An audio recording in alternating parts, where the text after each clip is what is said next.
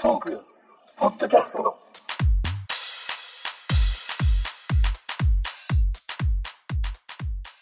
こんばんは。こんばんは。こんばんは。はい、えー、トークポッドキャスト第216回、えー、今日は10月の24日で、えー、夜11時8分収録をしております。えー今日もね、生配信は行っておりません。えーまあね、えーまたちょっとそろそろ配信復活させてもいいかなとお待ちいただいている方ももしかしたらいるのかなと。そうだね。はい。これでもね、復活して誰もいなかったらショックでかいよ。そうなのよ。そうなのよ。ああ、そうだね。聞いてる人忖度してよ、その時はね。そうそうそう。本当そうだよ。そうだよ。はい。だからもうね、ガツンと、うん。もう誰かゲストの時に生配信してやろうとかなるほどね。それでもね、ゲスト、だっか、その時にまた来なかったらショックだよ。ゲストもショックだよ。いや、そしたらもう僕らのせいじゃないって言えるじゃないですか。そうだね。そう、そうだね。ゲストが弱かった。た。いや、それはまあね、かわいそうなんですけど。まあまあまあそうね、近々またやりましょう。うん、ぜひはいぜひ。はいはい。では、えー今週の誕生日。あ、すみません。今日はですね、えーうんフルメンバー5名でお送りしております。はい。はいえー今週の誕生日です。では、あーどなたかいらっしゃいますか？えっとですね、ちょっとね、先週僕いやいなかったんで、はいはい。もうちょっとね、うん昨日になっちゃったんですけど、はい7代目の清美さんはい。がうんえー、あ、じゃあ8代目、ん ?7 代目か。の清美さんが誕生日でした。おおございます。おめでとうございます。おめでとうございます。じゃあちょっと上の方なので続けて言いますけども、29日に、えー同じく7代目の久保田さんおが誕生日です。おめでとうございます。おめでとうございま。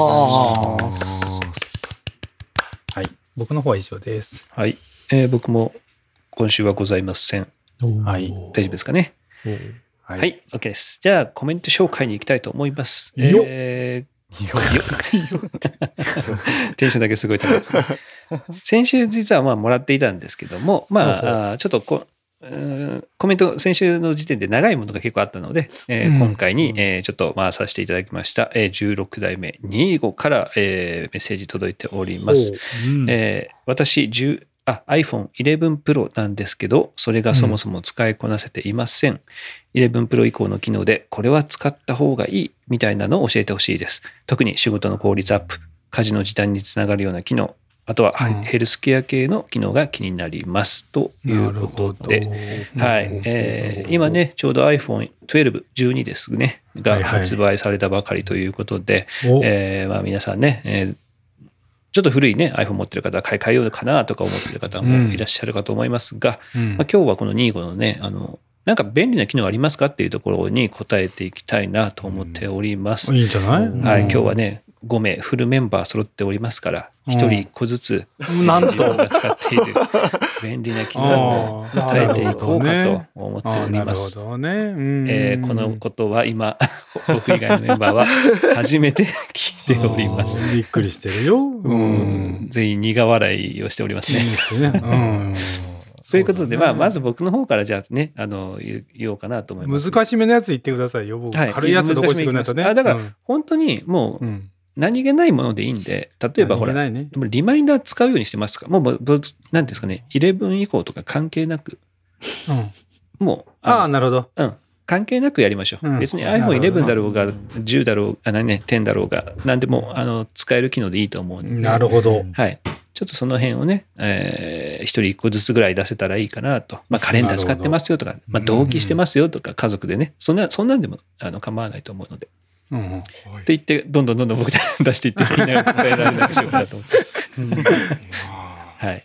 えっとですね、じゃあ僕の方から、まあう、ん。ポッドキャストでも何度か話したことはあるんですけども、えーショートカットというアプリが、えーありまして、これがですね、まあ、iOS12 か13ぐらいから標準に入ったものなんですけどね、うんえー自分で何かこういう機能、まあ、命令を作って、それを、おまあ、タップすれば、自動的にそれを、うん起動して、えー何か行うことができるみたいな機能なんですよね。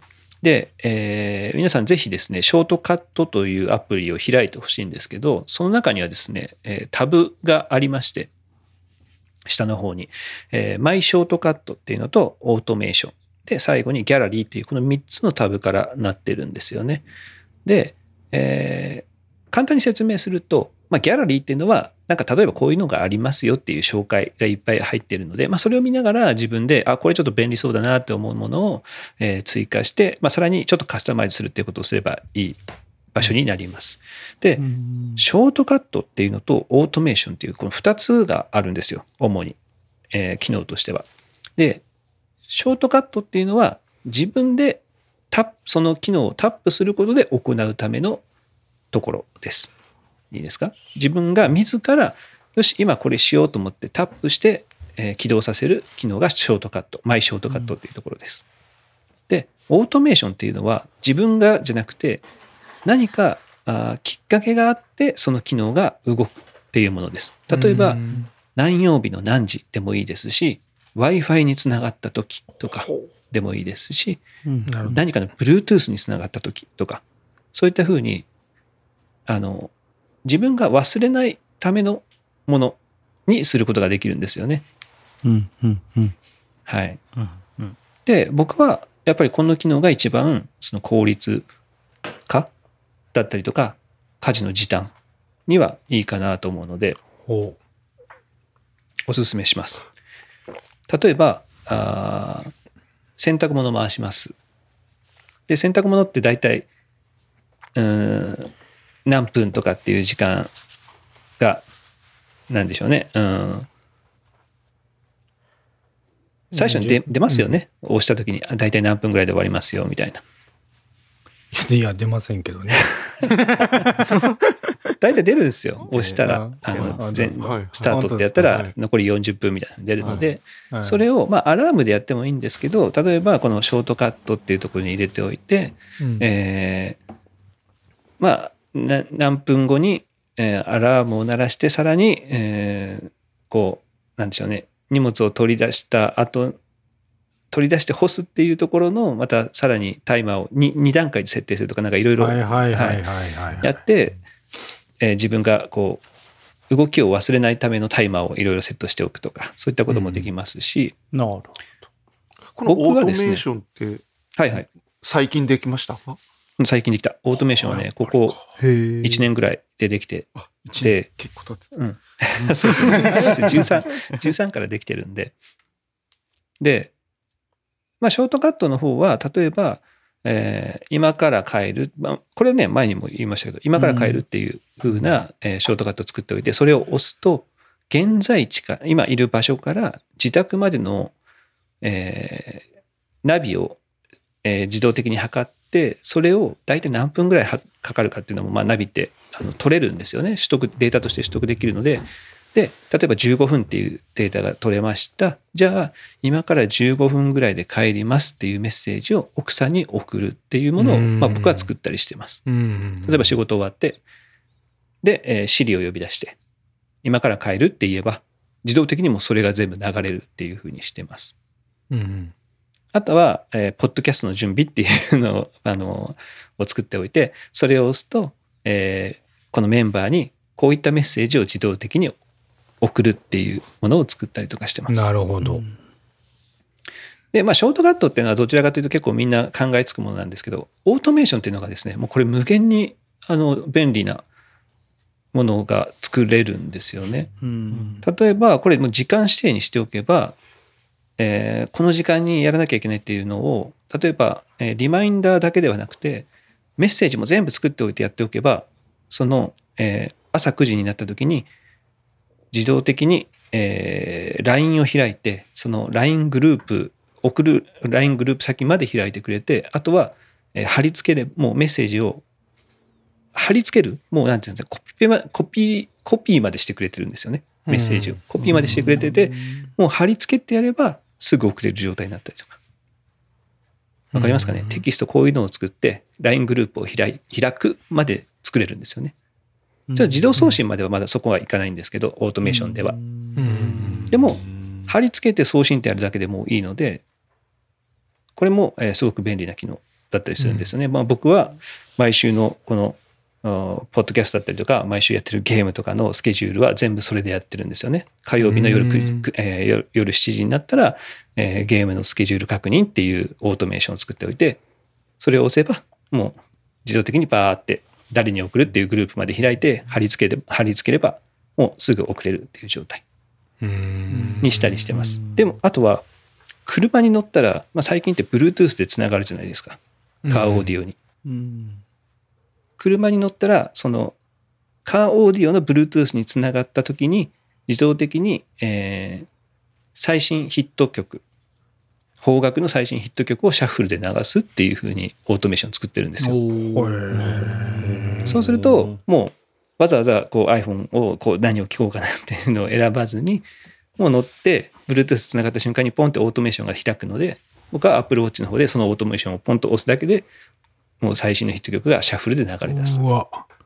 スマート。スマートでしょそうもしもちろん今何か聞いてるまんま車に乗った時にはそのオートメーション実行しなければいいようにしてるんですよね。うんうんそしたらもうそのままなあの今聞いてたものが流れる。そうじゃなくてなんかこれ家族と一緒に行ってて、えー何も聞いてない状態で乗乗る。で iPhone は別にポケットに入ってる。でエンジンかけて Bluetooth つながったらあ僕は Apple Watch の方にこうオートメーション来るので実行ってやれば曲が流れ出す。っていうふうにしてます。アップルウォッチにオートメーションが来るっていうのは、なんか、実行しますかみたいなのが来るってことですか？そうそうそうそう。あそう。もうまさしくそう。うん。通知が実行しますかっていうのが来るのでそれを実行って。やるでこれねオートメーションっていうのがちょっとあの癖があって何も聞かずに実行できるものとおーですよね。と聞かない聞いてくるものが実はあるんですよ。あそれ、選択できるわけじゃなくて、なんかその命令によって違うってことですか？きえっとどちらかというと選択できるものか選択あの絶対聞くものかみたいな感じ選択できるものは自動的に全部流すっていうのもできるしあ、そういうこと。あ、ですか。あ、なるほど。なるほど。で曲を流すっていうのは多分、えー絶対やらないといけないはずああの選択しなきゃいけないはずうん。勝手にはうんできないやつね。そうそうそうそうはいそう確かそうだったと思うで僕はあともう一つお風呂場にスピーカーを置いてるんですよ、はいアンカーっていう会社の防水スピーカー安い防水スピーカーおー2000円ぐらいのやつとか置いてるんですね。で僕前お風呂場ではポッドキャスト聞いてるって言ったことがあると思うんですけど、それも Bluetooth なんで、それをつけると、オートメーションで、ポッドキャストを開いて、未再生っていうリストを作っているんですよね。未再生のポッドキャストを再生するっていうのを作ってるので、なるほど。もうそのポッドキャストをすぐ電源つけて実行ってやるだけ。っていうふうにしてます。だから、例えば、うん、同じ車の中でも、あーそれをオートメーション2個とか作っておけば、どっちを実行しようかなっていうのをまあ選んだりとか。なるほど。できるってことですよね。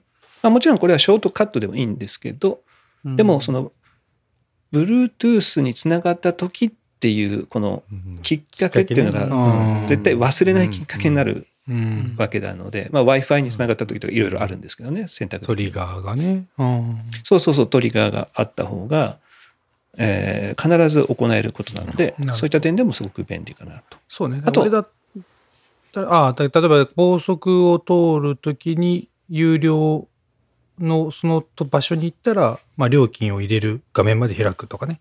そういうことができるってああ、そそれでもいいかもしれないですね。うんうんあの位置位置情報とかを入れるとかでもありだと思うので。なるほであと僕はですね、えー YouTube とかをあの iPad とかでよく見るんですよね。うんなので iPad の YouTube アプリを開いたら音量を40%に設定するっていうふうにやってたりするんですど。よ。はははなるほど。あのあ小さくしてたとか大きくしてたとか言ってすごくこう再生した時に例えば大音量になっても困るし小さすぎたら一回一回上げるのめんどくさいし。なので YouTube に関してはもう立ち上げた立ち上げたら40%これはもう、えー完璧オートでやってます。その何も聞か聞かれずなのでこれはまあ iPhone でももちろんできる。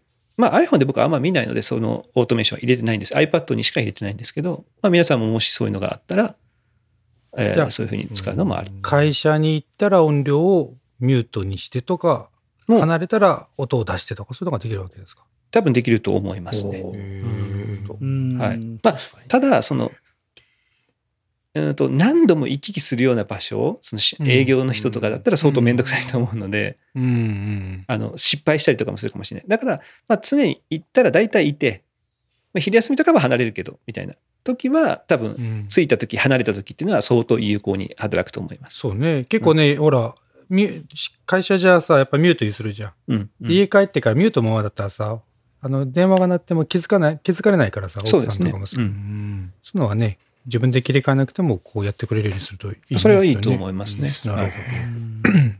だからそういったことができるので、えーこのショートカットをどれだけうまく使えるかっていうのは結構こういろんなたの楽しくあのできると思います。多分意外とみんなこの時こうやってたなっていうのがあると思うんですよね。うんうんいつもの行動ね。そうそうそうそう。んで多分あのそれは今は気づいてすらないんですけどちょっと思い返してこれこうやってみようかなってやったら劇的に変わるってことは結構あるんです、うんその2ステップ3ね3ステップが省かれるだけでめちゃくちゃ楽になるっていうのがきっとあるはずなので、まあ、そういった点をちょっと見直してみると、まあこれは iPhone11 とかに関わらず役に立つと思うのでぜひショートカットは、えー皆さんちょっとね、今話したことも参考に、あとギャラリーってさっきね、タブの話しましたけど、ギャラリーも見て、そういったふうに、えー自分の役に立ちそうなものを探してみるといいと思います。そうですね。この辺もね、あの、アレね。アレクサとかもね、うまく連携してくれるやつとかもあるんで、そうですね。ちょっとずつ活用していくと、かなり、うんいやー、いい話今日聞けいや、たね。いい話聞きま以したね上、以上でいいですか、今日お疲れ様でした。いいやーいいもういいじゃないですか、もう。目から鱗ですよ、本当にもう。いやいやいやいいこれから出す情報薄くなっちゃいますよ。聞き入りましたよ、もう。怖くて乗れないですよ、こんな薄い氷の上。僕らね。いやいやいやいや。でも本当楽ですよ。今みたいなのとか。うんこれね、アプリを立ち上げるとかもいろいろできるので、うん。うん、あの、なんか朝絶対ややることがある人は、そのショートカットを開けば、あのアプリを2、3個ポンポンポンポンって全部立ち上げてくれるので、うん。あの、うん行き来が楽になるみたいなね。ほら、あ一応ほら、なんですかね、iPhone、えーまあ、Face ID 対応のものだったら、一番下、画面の一番下に白いバーが出てて、うんそこを親指、まあ親指でも何指でもいいんですけど、そこを横にスライドさせるとアプリが切り替わるんですよね。うんうん。そうだね。うんだから、朝やることっていうショートカットをポンって押すと、まあ4つぐらいアプリを立ち上げると。カレンダー、リマインダー、なんたらなんたらって。うんうん。4つあげか立ち上げとけば、す横にこうアプリをスライドさせたときにすぐそのアプリに行けるうん、なるほど。っていうこともできるので、まあそういったふうに、まあ、立ち上げるだけでも結構便利。アプリをね、立ち上げる、2、3個連続で立ち上げるってだけでも便利になったりするので、とにかくいろいろ使ってみるのがいいと思います。うんうんうんはい。じゃあ、風さんから行きましょうか。いいですか？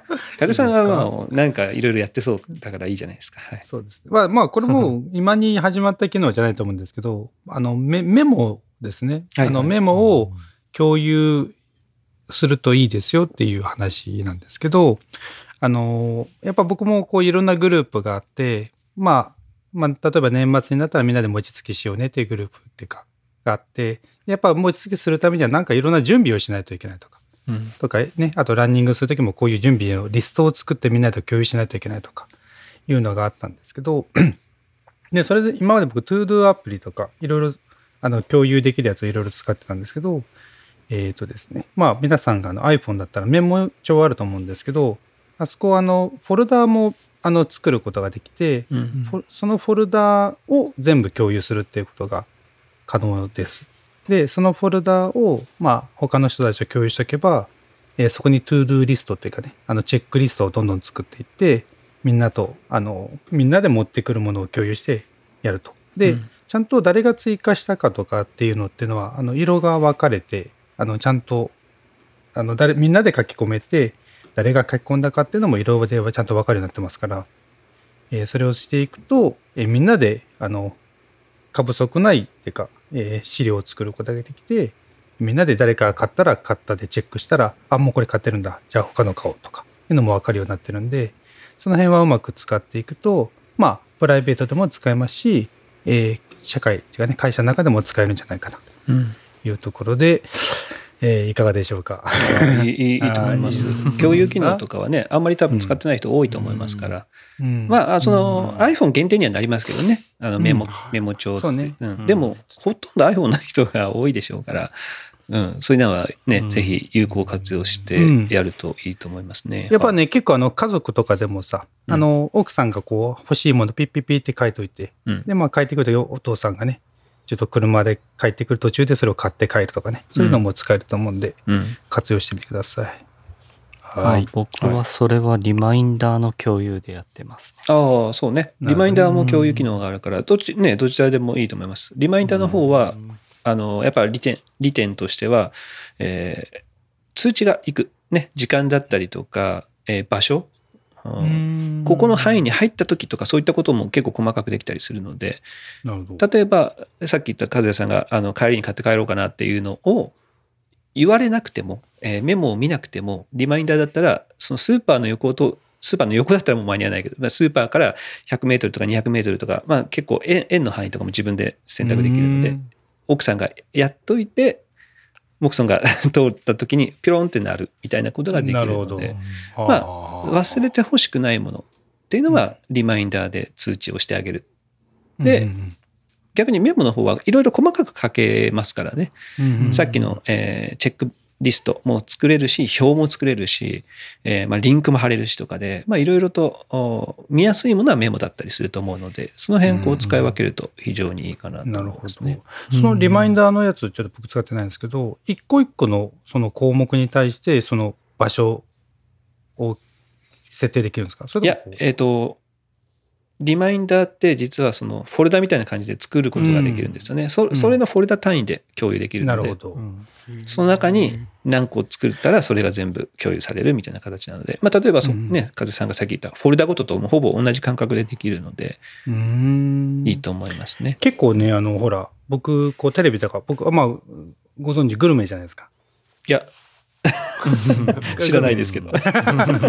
いや、ね、旅先になんかこう、いパッと買えるものと、そこにしかないものがあれば、そこにしかないものを食べるタイプでしょ？だからね。ああ、あの、そうですね。それがグルメというのかどうかは分かんないですけど、風さんが味にうるさいっていうイメージは全くないですけど、そうですか。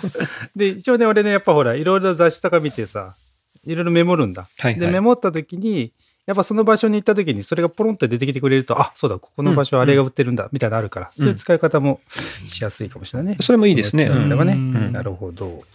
確かに。いいと思い今もしかしてモクソンなんかドヤ顔してますけど、よし、これは、これで俺は終わりだみたいな感じになる 大丈夫。まだ、まだ出せる？大丈夫。そんなことないです。ああ。じゃあ、モクソン行こうか。えー、僕、困ってんじゃないの？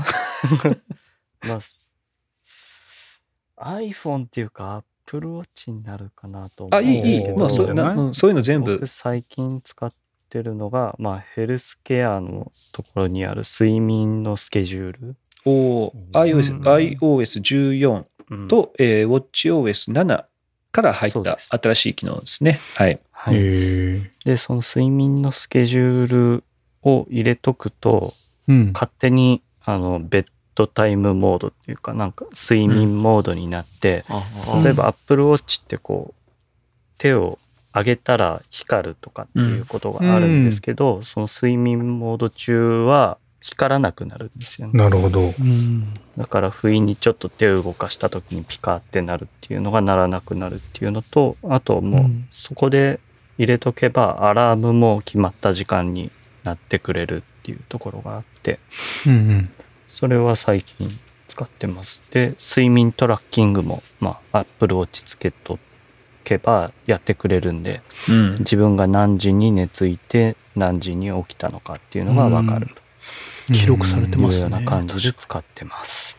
あどうなんですか？ちょっとあのやっぱほら僕とかは時計をつけて寝るという感覚はやっぱ全然うん。やったことないし、まあ多分違和感あるから慣れるもんですか？あれは。僕 Apple Watch 買ってからずっともうつけて寝てるんで、もうあそうなんだ。へえはいすげえ。アラームをもう鳴らさないようにしてその Apple Watch の方でなるほど。トントントントンってしてもらって起きるあれだもんね。してるんでダーコちゃん起こしたらブチ切れられるもんね。そんなことはないですけど、まあ、起こさないようにっていう 気は使ってます。優しさでね。てめえうるせえ。えとか言われないの？そんなことは言われないですけど。なんかよくあるじゃない？あの野球部のほら、後輩がさ、あの先輩を起こさないためにさ、アラームが鳴る前に自分が目がさ 覚ますみたいなやつあるじゃない？そんな感覚かなと思って。でも本当、あのー今、モクさんが言ってましたけど、僕は、えー睡眠トラッキングがついてから、今回から、えーつけたまま寝てますけど、特に、に気にはならないですね。あそうただ、うんた、だ、えっ、と、近くに iPhone を置かないようにしてます。その、おアプローチ硬いんで、めちゃくちゃ。手を振った時に iPhone にガチャンって当たったら多分傷入るんですよ。うん。うんだから、なんですかね。まあまあ iPhone だけじゃないですけど、周りになんか壊れそうなものは置かない方がいいかなとは思いますね。えでもほら、え皆さんが夜どういうスタイルで寝てるかは知らないですけど、うち、布団3つ並べて皆さんフリースタイルで寝てるから、絶対周りにいますもんね。しょっちゅう僕蹴られたりしてますけど。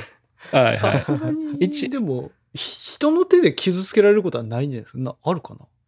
あ、爪とか。違う、こっちがぶつけたら痛いだろあ、うこっちがね。。あーうん。うんそれはね、あるとそれ思います。それ iPhone の心配してない。うん子供の心配でしょ、もちろんそれはね、あると思いますよ。あそれあるよね。ただ、大人の方が寝相ってまあいいじゃないですか。まあね手を思いっきし振るとかないから、そうだね。多分大丈夫と思います。子供につけてるわけじゃないから、ね。そうそう、子供だったら多分ね、ガゴンって、あの僕らが顔とかにぶつけられることはあると思うので、そこは気をつけないといけないかなと思います中地君どうですか？つけたまま寝てます？あ僕もその睡眠アプリがある、あ睡眠ができてから、あの、つけるようになりました。で、うんそのへ iPhone SE になって、ソ、ソルループ、ソロ。ソロループっていう新しいバンド。これがソもう、ルループって。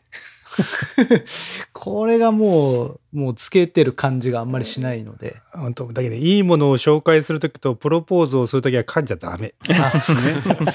間違っちゃダメ、その時は。ソロループ。中地君、薄くなっちゃうから。うんあれだね、指輪のサイズは間違えけ間違えたけど、ソロループのサイズは間違えてない。大丈夫。間違ってない。バッチリです。間違えられないですからね、これは。快適。間違えれないからね。いや、逆ですけど。いや、逆だよ、本 本当はね。これはもうバッチ、バッチってえーいきましたよ違和感ない。別に初日からそんな違和感なかった？いや、違和感ないです。いや、本当にねあ、まあ前の前のそ中地君のバンドだったらね全然。。いやいや、前のバンドだったら僕、すぐ外したかったんですよ。結構外したくなって。ああ、そうかそうか、そうね。確かにバンドによってはあるよね。で、うんもうあれなんですけども、今本当にね、あの、充電がもう、これ、もう、風呂入ってる時ぐらいですよ。本当こう充電しとこうみたいなうん。時がう。ん。もう寝るあ時も。じゃあもう風呂上がりでまたつけるんだ。パッ風呂上がりで、まあ、触れ？ちょ、アウト。風呂上がりもう今もう。風呂上がりで、いしばらくや、いつものサトシより早かったなと思って、もう2、3秒置いてから、触れって言ったよね。いや、もうさっきもあったからね。ソルループがあったから、もう2回目はどんどん早くいかないと。なるほどね。畳みかけるようにいかないと、勢いつけていかないといけないなるほどね。大丈夫ですよ、本当に。はいあの、充電です。これがもさう。もう本当充電問題はある。充電問題だけですよ。非常にだから僕言ったじゃないですか。風呂場に Apple Watch の充電器を置くのが絶対いいって前も言ったと思いますけど、そうです。間違いないですよ、本当こに。れ間違いない。風呂。そうすると、風呂だけじゃなくて、あの、歯磨きとか、髭剃りとか、ちょっと手濡らすじゃないですか。ね、うん手洗ったり顔洗ったりするときに、外して降りて充電しようって気持ちになるんですよね。うんうん。あればね。うん、歯磨きと髭剃りとっていうので15分ぐらいかかるじゃないですか、多分ね。下手したらもっとかかるかもしれないですけど、そういう時に、つけたまんまでもできるじゃないですか、一応。ちょっと濡れてもいいし、別に。でも、充電器があると、あ、せっかく充電できるし、外しとこうっていう気になるんですよね。で、しかも終わった後にびしょびしょになってないっていう気持ちよさもあるので、風呂場に充電器を置いとくと。防水です。防水、完全防水です。えーだって水泳できますよ、これ。これで水泳そうできるかそうか。え、はいその時間で足りちゃう？充電は。うんえっと、風呂と、えー風呂風呂だけじゃ足りないです。足りないか。全風呂だけじゃ足りない。だから僕はね朝とうん。風呂と夜。えその歯磨きだったりとかっていう時間で充電すれば全然こと足りるかなって感じですかね。もう合計1時間ぐらいすでれば多分大丈こう夫。2つつけたらいいんじゃない、二人とも。皆さん、2つつけたら。あ どっちか。でもね、本当にそれもありかもしれないですよ。その ね。睡眠用と、睡眠用とそうじゃない用っていうのが、金さえやれば全然あり。二つ設定できるんで。はいえーフッチはどうですか？睡眠。アプリ使ってます？使ってないです。あ、使ってないんだ。もう、うんこの Apple Watch け健康的なものに関してはもう全てオフですね。一番不健康そうな顔してんのにな。なんかあ顔色顔色悪いけどな。アクティビティっていうかさ、その。あもうそういうやつが通知がブンブン来るじゃないですか。うん、立ってんとか、スタンド？もうあもううるせえと思って通知全部もうミスターオフです。マジで？確かに先生は常に立ってるしね。あ、まあ授業中とかね。そうだね。まあそうか、確かに。だからデスクワークしてる俺らとは感覚が違うんだと思う。そうねか。確かにしょっちゅう立たされるよ、俺も。で、しかも教室間とかも歩かないといけないしね。そのうん、なんていうんですかね。長、春休みとかうん長期休みの時って分かってるわけですよ。その、座ることが。うん。うんだから、いいじゃんと思って、うるさいと思って、そこでオフにいやいや。いや、それが良くないから言ってんじゃんって思ったよ。そうそうアップルウォッチさんも。言いてうんー、言いてーって。いやー、本当にあの、オフィスでさ、何もないのにさ、こう、ういっすとか言ってさ、こう立ってさ、立ってるのにちょっと、あの、か前かがみでこう、そうそうそうわかるっていうわかるわかる中で、微妙なこう体勢がね、こう、あるあるですよ、僕の中いや、で。なんか、なんていうんですかね、こう、学校内とかを普通に職員室に戻ろうと思って歩いてたら、ワークアウト中ですかみたいなのが出てあああ、うるせえ。なるほど。ね。なるほど。確かにね。えちょっと。まあ、通知をオフにして記録だけつけとけばいいんじゃない？なるほど。なるほど。うん。そしたら一応ほら、どれぐらいのね、歩数してるとか、そういうのはわかる。ああ、歩数歩数はなんか数えてますね。ああ、じゃあいいんじゃない、あとはもう本当に、例えばワークアウトするときだけやるとかね、そのランニングとかさ、やるときにはそれをつけるっていうのはいいと思いますけどね。アップルウォッチは本当便利ですからね。僕も実はソロループが届いたんですよ。おうんおだと思いました。ちょっとチラチラこう見てたら変わっててやっるんですけど、昨日、一昨日かな？一昨日届いてやってるんですけど、ああ、ソロループいいっすね。で、中地君が前言ってた、その、取り外しが結構めんどくさいですね、みたいな。この結構強く引っ張って伸ばさないといけないんでって言ってましたけど、僕はそんな、あの、気にならないっす、本当ですか？うん、もうパーって、なんか、グッパってえ取れるそんな感じで、。そんな伸びます？僕、伸びえ伸びてるじゃん。こう、こうやって、こうやっていけば。手がでかいんかな？この幅。が広いとか？うんこれで、僕、あともう一個言っていいですか？これこれのちょっと嫌なとこ。ダメ。ダメですか？じゃあもうちょっとやめていいです。いいよ。じゃあ、じゃあいいです。いや、ごめん。ごめんゃあいいですよあーただ、いやー、言いたかった。気忘れちゃった。やってどうぞどうぞ。いや、あの、これ多分、サトシさんはないんですよ、多分。僕だけ、あ右利きの人だけうんかな。右利きの人って左側にするでしょ、その。あのあ、俺も左手にやってるよ。あ、本当ですか？で、うん これね、指輪、指輪が当たる。ああ、俺指輪してないんだよね。あのね、ここう指輪を、こう、こうなるほどね。通すときに、この、あの、うんウォッチの後ろにカチャって当たる。これがあ、ね、それちょっと嫌だね。ちょっと嫌。嫌だね。あ、それは嫌だ。なるほど。俺指輪してないんだよね。もう指輪めんどくさくてやってないんだよね。バンドをこ掛けて止めるんじゃなくて、もう輪を広げて。輪を広げてやるかそうら、もうそうそうそうそう。輪ゴ輪ゴム感覚ですよね。なるほどね。ああ、確かにそれ今までじゃあ、そんなことはね、なかったんですけど、こうやってペッてやるから。じゃあこれになっ中地君じゃあ指て、輪、指輪右につけたら？右、それ意味変わっちゃうよね。アップルウォッチに最適化した方がいいんじゃない？まあ、あもうやっぱ生産性上がりますからね、そっちの方がね、間違いない、ね。そうそうそうそうそうやっぱもう、生産性、意識高い系はやっぱそっちですかね。じゃあ僕じゃあこれから右にかけます。指輪を右につけけますか。はい、今からね。今からかけましょうかね。ええいいですアップルウォッチはいいでですすよね。まあお金も払えるしね。う。うんんうんううん。ん。Apple Pay 使えるし、あの、PayPay もね、あの、Apple Watch で、えーしできますから、あの、バーコードの呼び出しは。はい、できます。あ、そうなんですか。うん。まあ、バーコードがね。バーコードの呼び出しができるので、うん。PayPay の。うん。でも多分ね、iPhone なしではできないと思います。ああ、うん。iPhone が近くにないとそうできないと思うので、Apple Watch 単体で、その Apple Pay って Apple Watch だけで本当できるので、それは便利なんですけど、PayPay は多分できないはずなので、まあそこは多分 iPhone が近くにないといけないはずですけど、でもわざわざ iPhone つけなくても、PayPay こっちに、あの、Apple Watch で呼び出すっていうのができるので、あと特に最近はね、マスクして呼び出、めんどくさいとか。あ知らなかったんですけど、アップルウォッチの、そのうん、スイカとか、まあ今、パスモかな？もうなんかあうん。の、登録できるようになったじゃないですか。まあスイカは前からですけど、その、いわゆる交通系アプリ。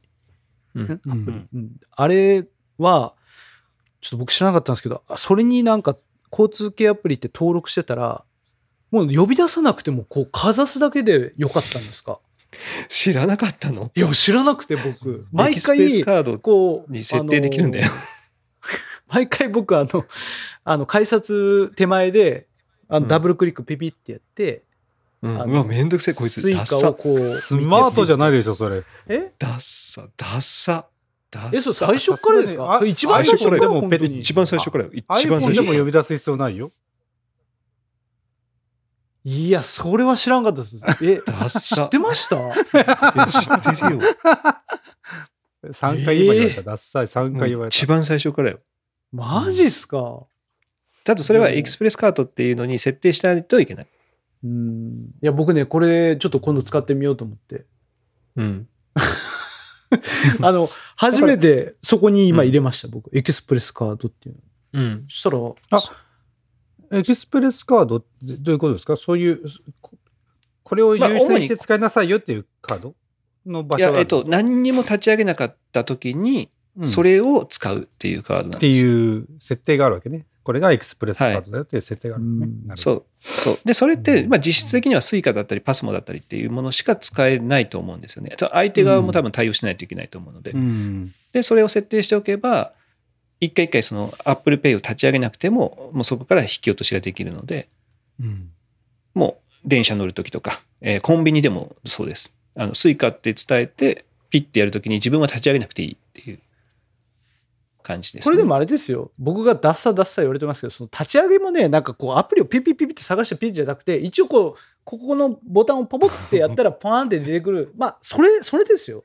うんいや、でもダッサ。でもダッサ。ダッサ。いや、だってもあのさ、改札でさ、みんなさ、急いでさ、ボンボンボンボン通ってるところをさ、一回一回アプリを違う違う立ち上。げてさ、それは僕はちゃんと足を止めずにこうペピってやってからシュッてやりますよ。いやいや、足を止めずにっていうか、そこの時点でさ、足を止め足を止めずにじゃない、そこでもうちょっと みんな歩きながら僕がね、歩きながら言ってるよね。歩きながらクピ。ピってやるためにこう、ちょ、ちょっと待ってください。僕ダブルクイックするんでピピってやって、止めないっすよ、それ。でもちゃんと中に中に絶対ゆっくりなるよ。じゃあ、中に今度やってみろ。そんな中地、早いかハウス。ハウス。ハウス。中地ハウス。ハウス。やめとけ、やめとけ。やめとけ、そやめとけ。れはちょっと中地君、もう信じられないわ、マジで。はい。信じられないいただきました。いや、確かにもうす3 年ぐらい使ってますけどね。めっちゃが、めっちゃ、すごい。出張でめっちゃ使ってましたけど。うん。毎回ね。いや、うちの親ですらそれ使ってるよ、だって。いや、いや、確かにこう一発目勇気いるよね。これでパッとかざした時にさ、うん立ち上がらなかった時のあいつ、あいつ格好つけてやったくせに引っかかってやがんだ感がね。そうそうう。ん。なるほどね。そこはちゃんとね、あの何回かやってる。まあ安心感をね。そうだね。一回、しょっぱなだけちょっと緊張しますけど。いや、いるかもしれないよ。うん絶対これ聞いて、いや、俺もやってたけど、できたんだって。絶対。いなんだよるかな？いやマジいたらちょっとあとあとあメッセージください。いたら、いたらメッセージい。たらね。うん。僕がでもあれですよ返信しますから。残高がほら、残もうええがな。恥ずかしいですよ。残高も確認せずにフッてやってベベーってなると。ね。あ、まあそれはね、でもそれってさ、普通のスイカも一緒だからあ。まあ乗るときは別に残高なくてもいいし。まあ確かに、あ、そう確かにね。ごもっとも。ごもっとも。あ、だからコンビニで買うときはちょっと恥ずかしいね。もういいです。んもういいです。もういいです。今ちょっと、モクソンの言葉は結構ボディーブローに響く言葉だね。乗るときはなくていいけど。ね、いややっぱりうんファイティングとポーズ取ってない人から殴られたもんね。そうそうそうそう。あれって。なんかセセコンドで仲間かと思ってたら、白タオル投げられたみたいな。なんかね、すげえ足払いされた感じですね。キレのいい足足払い。送られてコテーンって言ってもう立てません。もういいです。もういいです。いやありがとうございままあでもす。Apple Watch は本当便利ですから、皆さん、うんあの、ぜひ。今ね、SE とかは結構お手頃な値段で買えますから、あいいと思いますよ。はい。うん。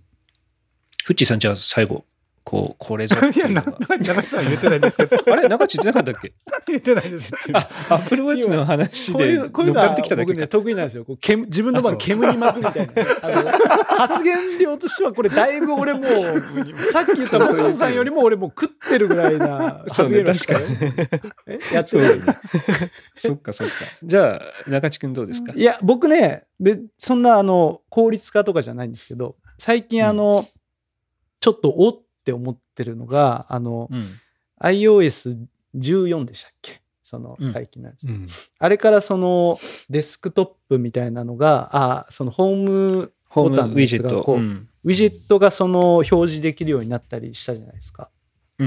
あの中でその写真とかをこうあの出せるうようなこう、まあ、そこにね出せたりとか、あとはそのなんかそのアプリをそこにずっとこう表示させたりとかもできるようにこうカスタマイズができるようになってるのを、まあ、ちょっとこう何がいいのかなっていろいろやってたんですけどあの、まああの2枚目のホームページというかその、うんうんうん1枚目はまあいろいろこう普段使うやつなんですけど2つ目の方にもうねあの半分写真うん。でもうもう下の方にあのいとあるアプリそのえっ、とねこれなんていうアプリだったっけ？あのファムファームっていうあの家族の,、家族写真のね。あの、うんうんうん。はい写真共有する写真のアプリがあるんですけどこれをですね今ちょっと僕その2枚目の方にに、まあ、にほぼ2画面みたいな感じでちょっとだ出てるんですけどあの、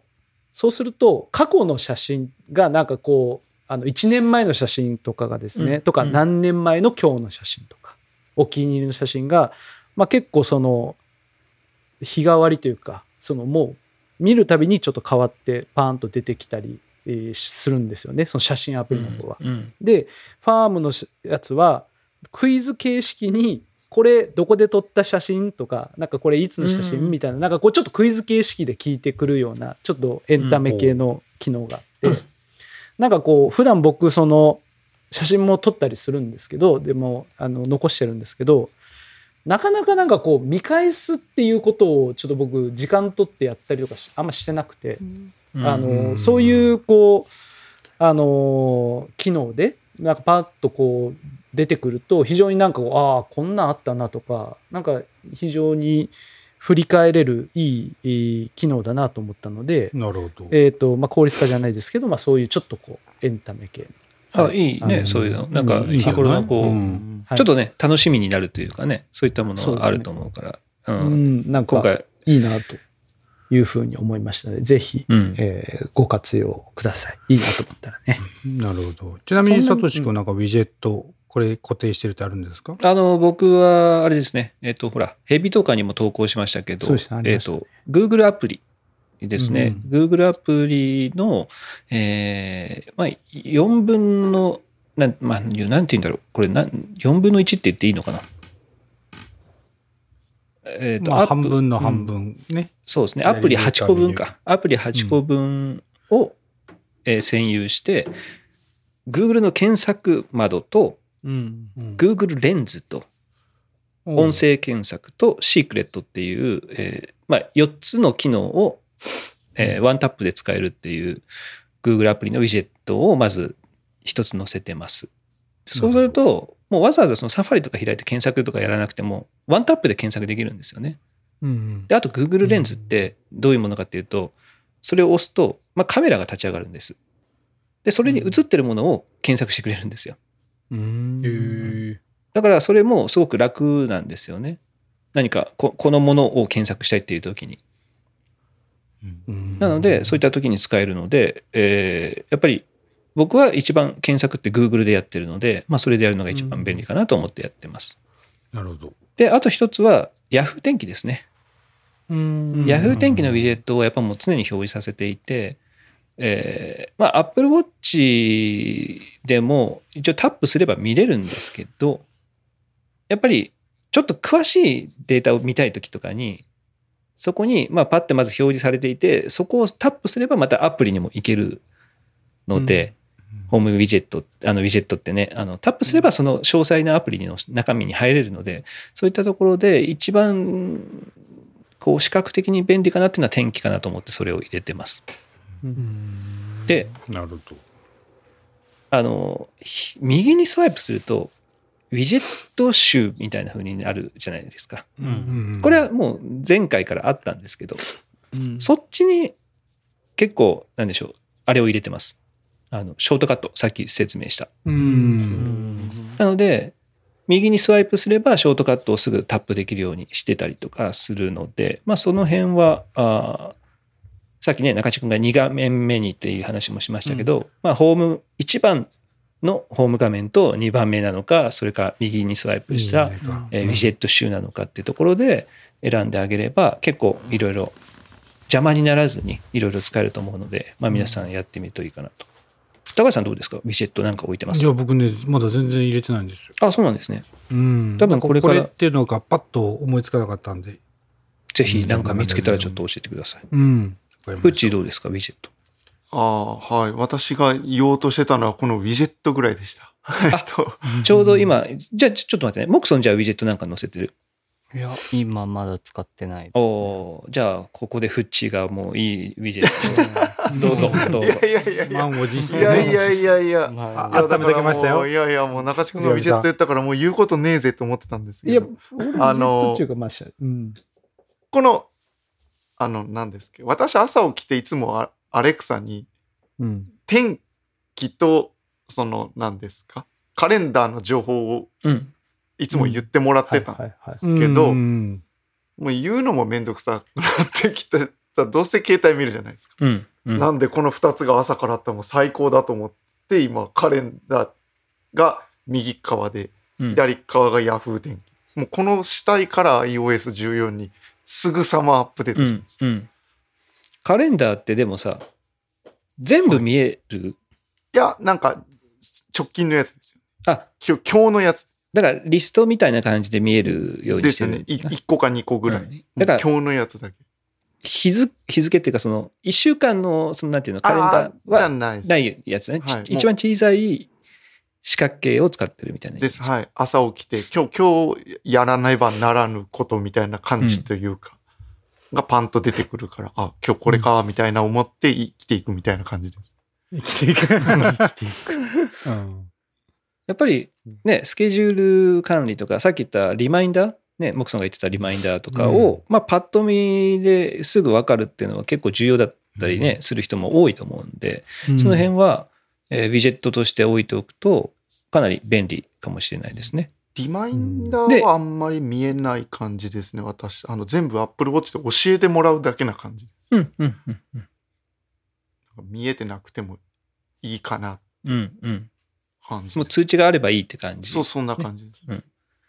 そう、それは人にね、よってワークフローが違うと思うので、あ、さあの、新しいそのウィジェットにはスマートウィジェットっていうのがあって、今、ね、フッチーだったり中地君だったりっていうのは、左側に天気、右側にカレンダーとかそういうふうに、もう分けて常駐させてるようなイメージですけど、スマートウィジェットは、天気のところにさらにカレンダーも同じ場所に重ねると、えっ、と、時間帯とかによって iPhone が勝手に、うんこの人この時間帯、天気をよく見てるなとか、カレンダーを確認してるなっていうのを、えー判断してくれて、その時に応じてこう表示してくれるスマートウィジェットっていう機能があるんですよね。なのでまあ、それをまず使ってみるっていうのも一ついいかもしれないですね。でそれであ、これはもう常に常駐しておきたいなっていうものを別に出すとか、確かに。そういうふうにすると、また自分の、なんて言うんでしょうね、よく使うものっていうのが分かっていいかもしれないですね。あの、うんうんなるほ 何？中地君が今なんか言おうとして飲み込んだ。あの、スマートウィジェット僕使ってるんですよね、そのホームのやつに。そしたら、その僕カレンダーと、うん。そのスマートウィジェットのやつをこう4つ、4つ使ってるやつなのこの四角四角で表示させてるんですけど、うん。うん。カレンダーは常駐してるんですよ。で、スマートウィジェットが、まあ、コロコロ変わるんですけど、カレンダーカレンダーになってる時があったりとかして、いやいや、カレンダー外しちゃいいじゃん、スマートウィジェット。そうえスマートウィジェットかねらカレンダー削除する消せばいいんだよね、まあ、確かに。うんカレンダーカレンダーやないかいって。スマートウィジェットを長押しすると編集できるので、あ、そうなんですか？俺僕スマートウィジェットって、なんか、絶対決まってると思っってた？てうん、なんか勝手におすすめしてくれるんだと思ってたんですよ。違う違う違う。自分が選ぶ。あの、選んだ7個そう、自分が追加したりだったりとか削除したりして、その中からよかっ。た。早めに聞いといて。これ3年これがまたね聞いたら3年後とかだダッサって言われてるかもしれないダッサダッサマジダッサダッサって言ってたよまだ、まだ、まだいいかな ?2 ヶまだいいよ。月ぐらい。まだ俺、うんまだ気持ちよく、ままだ気持ちよく教えてあげれる。エクスプレスカードの中でもマジダッサしかない。じゃあいいですっていう。なかったことにお願いします。みたいな。そんな感じですかね、皆さ。うんん、なるほどね。まあ、いかにね、やっぱこう、何、逆にね、いろいろ話したけど、こう、得る情報をいかに少なくするかっていうかさ、うんいうことをよね、要は。うん。その、いろんな情報が入ってくると、こう、違うことをしたくなっちゃうから、うん。朝からこう、知りたい情報をどんどんこう、順番に教えてもらう機能っていうのがね、いいんだろうね、きっと、ね。そうっすね。うんうん。あ、あとね、俺ね、今、ホーム画面っていうのが、まあ、前は1個、一個しか使ってなかったんですけど、あの、まあ、ウィジェットが追加されたので、あの、その分、なんですかね、占有が増えるじゃないですか、画面の占有率が。なので、2画面にしたんですよ。ホーム画面ともう1個2画面目があるみたいな。うん。で、2画面目の、その1個のフォルダの中には、えっ、と、もうなんですかね、30個、40個アプリが入ってるんです。うんもいわゆる三群的なものっていう感じですかね。はい、はい。頻繁にはは使わないものっていうのを入れてるんですよ。はい、はい。で、そうすると、まあ、3、40個とか入ってると、そこからバッジがつくじゃないですか。1とか2とか。うん、うん、うんうん。で、これ、まあ、俺、なんか言ったかもしれないけど、一応もう一度だけ言っときます。フォルダを長押しすると、そのバッジがついたアプリだけ教えてくれるので、うん。わかります？いや、言ったかな？いや、ちょっと、今、記憶をたどったんですけど、言われたかなと思っとうん、これね、これね、この4人が頼りないのはね、初耳なのか忘れてるのかわからない。でも、え俺らとしては初耳な気分で今聞いてますよ。うん。まあ、とりあえず、あの、通例えば、そのフォルダの中に40個とか50個入ってたとして、どうん。通知、バッジが1とか2とかついてたときに、その中から探すのって超めんどくさいじゃないですか。ね。でどれどれっていいうふうにずっとスワイプしていかないといけないんですけど、フォルダを長押しすると、こう、長押しアクションってあるじゃないですか。うん。なんかビローンってこう下になんか出てきてこれをどうするみたいな。で、バッジがついたやつだけをこう表示してくれるので、へもし、その、ああ、なんかいっぱいあってまとめたいな、でもバッジがついた時になんかめんどくせえなっていう人は、その機能を使えば、例えばもうメールとか、メールアプリをなんかたくさん使ってるとか、なんかメッセージ系をいっぱい使ってるとかインスタ、インスタでもバッジつくし、Facebook でもバッジつくし、でもこれ全部まとめてたら、探すのめんどくせえとかいうのをもう全部、バッジがついたら長押しするみたいな。すげえ。いや、これすごいっすね。い今見た声が違うくなったよ。声が違うくなった すげえ。ダッサこれ気づかんやったの、マジで。ダッサこれ気づかんやったの。これダッサ。これ俺多分2、3年って言わない、2、3年前とかぐらいから言う多分。まマジでたまたいやマジでご冗談を、そんな。だだって俺多分2年ぐらい。い前に同級生の飲み会で、こいや、この機能あるからこれ使えばいいよみたいなことを言ったんだよね。うんここでは言ってないのかなちょっと覚えてないですけど。でもこれ相当便利ですよ、本当に。例えば、さ僕の場合、あ、どうぞどうぞ。あ、いやいやいや、どうぞどうぞ。あ、いいですか。例えばあゲオのアプリとかが僕入れたりとか、うんツタヤのアプリとかなんかいろいろ入れてるんですけど、お店のアプリとか、結構通知来るんですよ。1でつくんですよ。それをね、一回一回探すのもめんどくさい。ですよね。まさにですよ、僕今その、ゲオのやつでした。今見たら。そうでしょ。ゲオ毎日のように来るからさ。でもゲオ、いいのはね、あの一応ポイントがどんどんつくんですよね。その 5, 5回連続で開くと、みたいな。あの5日連続で開くと、みたいな。まあそういうのがあるので、まあ、通知は消したくないな、みたいな。でも、バッチがどれのバッチかめんどくせえ、みたいなやつは長押もう全部フォルダに入れて長押し。ああ。はい。いや、俺、俺ね、そのね、ほら、今のバッチの話じゃないけどさ、結構今、ほら、同じフォルダにもう30個、40個バーって入れてるって言ったじゃん。はい。結構さ、その、たまにしか使わないやつをこう、使おうと思ったらさ、どこにあるか分かんなくてさ、うんまあ一応上のほら検索を使えば、そのアプリ自身は飲み出せるからやるんだけど、うんでもそのもの自身はそこからやっぱ、あ、あるあると思って探していこうと思っても、どこにあるか分かんないんだよね。あるあるですね。僕も呼び出せるけ、ど、どこにあるかが分かんない。だからさ、それってさ、多分フォルダーに入れてるのか、どっかにあるのかちょっと分かんなくてさ、うん。だけどもう下手すればそうやってもう全部同じとこに入れてた方がいや、いいと思いま。す。なるなるほど。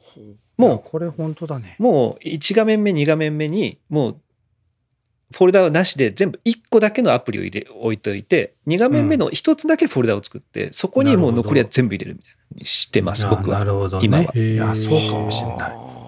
なるほどね。いいかもしれないね。はなるほもうそれで十分だと思います。ど。なるあなるほど。で、えっと、今回新しく、その、アップライブラリーだったかなちょっと名前が出てこない。いあの、iOS14 から一番左、ずっと左にあのやると、iOS が勝手にアプリをこううんグルーピングしてくれるうんあありますねあ確かに表示があるんですよ。あるありますライブラリーとうんかそんな名前だったと思うんだけど、うんそれだとね、あの、バッチが結局どれか分かんなかったりするんですよ。いまいち。うんなので、まあ、それを使うよりは、もう全部フォルダに入れてた方が、さっき言った長押しで、その、どれがバッチついてるかっていうのがすぐ分かるんで。アップライブラアップライブラリーをうまく使うのはちょっと難しいと思います。なかなか。うんうんそれだったら全部フォルダに入れて運用した方が多分やりやすいです。なるほど。はい。大丈夫ですかね？はい。じゃあフォルダーのフォルダーとかはさすがにできないんですか？フォルダのフォルダは確かまだできないよね。うん、今はもうでさすがに今はできない。塊をこう一個にまたやっていくっていうのはできないですね。もう一個にバーッと全部入れていくみたいな。うん、入れる。で、一応じゃあもう一個言っとくと、一個一個全部フォルダに入れるのめんどくせえなって思ってる人がもしこの聞いてる中にいるとすれば、うんアプリって、あの、こう移動するときにまとめることができるようになってるんですよ。なので、ブルブルブルって震えるじゃないですか、移動できるときって。で、ね一個持ちます。一個持ってちょっと動かします。うんこう指に吸着してる状態。その時に別の指で他のアプリをポンポンポンポンポンってタップすると、全部その最初のところにくっつくので、マジ？それをもう全部まとめてフォルダに入れれば OK です。マジ？ははでこれこれも多分1年2年前から使う。マジ？聞いたことがある気がします。裏切んたな、お前。俺これもね多分言う言ってるとは思うんだけどな。それは聞いたと思う。ね、プルプルしてて、プルプルしてて指で1個ちょっと動かす。ちょっと動かしたらここに指にくっついてくるじゃない？はいうんで、その状態でさそれを触あの触ってるのは動かあの持ったまんま、別の指で他のアプリをポンポンポンポンってタップする。くっついてきました。くっついてきましたよ、多分。ね、多分前回もこんな反応してるんですよ、なんか彼は。くっついてきてますよ、これ。すごいな。なんで、うん今ね、もし、ああ、もうこれを聞いて、もう一からやり直したいなって思ったら、うん設定の一般のリセットからホーム画面のレイアウトっていうのが、ホーム画面のレイアウトのリセットっていうのがあるんですよ。うんそれをやると、うん全部がそのフォルダから全部出て、IUAO 順、ABC 順に並んはい。でへもうまずそこで、一旦リセットして、そこから。一から作り直して、あ最後にもう今言ったアプリを移動の時に全部まとめてフォルダに入れるってやると、あ、いいかもしれない。比較的楽。で、しかも自分がどんなアプリがあるかも全部一覧できるし。一回、一回自分リセットした方がいいよ、本当。ホーム画面のリセットってやれば別にアプリ消すことなく、もうあいうえお順に並ぶだけなんで、うん。どっからできるって言ってましたっけ？今設定の一般の、えーホーム画面面ののレイアウトのリセット。ホーム画面。一般のホーム画面の？一般のリセット、えっ、と、一般の最後、下にリセットってある。一般の設定のホーム画面のあ設定の一般のリセットってのがあって、うんその中にホーム画面のレイアウトリセットってのがある。リセットだうんホーム画面のレイアウトリセットあった。それをややると、今、あの、押さない方がいいですよ。よし、やろうってなった時に押した方がいいですよ。本当に全部並び替わっちゃうから。なるほど。でもね、これがね、俺ね、すごい気持ちいいんですよね。あの、い一回、なんか、ちょこちょこカスタマイズするよりも、一回ちょっとリセットした方が早いやって時は結構あったりするんですよね。こんまりね。こんまりね。こんまりこんまりね。もうこんまりか俺かですから、うん。ときめいたものしか残さない。残さないね。うんなるほど。これは、だからさっき言った、あのフォルダにするっていうのも、やっぱりあ、これ見やすくなるしうん、非常にいい機能。ぜひこの辺で、さっきなどこにあるんだっていうね、和也さんのうん疑問も一回リセットしてみるっていうのも一つですよね。うんあいうえお順で並ぶから絶対わかるし、まず。で、それから移動させる。これやろう。うんフォルダからフォルダに移動させるのってすっごいめんどくさいんですけど、一からやると意外と楽だったりするので。ですね。うん。いや、いい、いい情報。これいい情報。そんなとこですかね。ですかね。はい。もうじゃあ今日この辺で終わりにしましょうか。いや、いいんじゃないですか、十分な、十分ですよ。誰がですか？パッと終わろうって言ったの。もう1時間喋って喋ったね結局。え本当に？もうそんうん、1な生き時間、ちょうど1時間ぐらいで。はい。い間やーまあでも、意外と良かったかもしれないね。いや、いい、いいです。うん。ぜひ皆さん、あの、役に立ったとかいう言葉でもいいですし、あ、僕こういうのやってます。私こういうのやってますけどっていうのでもいいので、うん。ぜひメッセージいただけたらなと思います。役に立ったね役に立ったよ。ですよ。もう中。もう中。じゃあ、えー今日はこの辺で終わりにしたいと思います。うんではまたはい来週、さようなら。さよなら。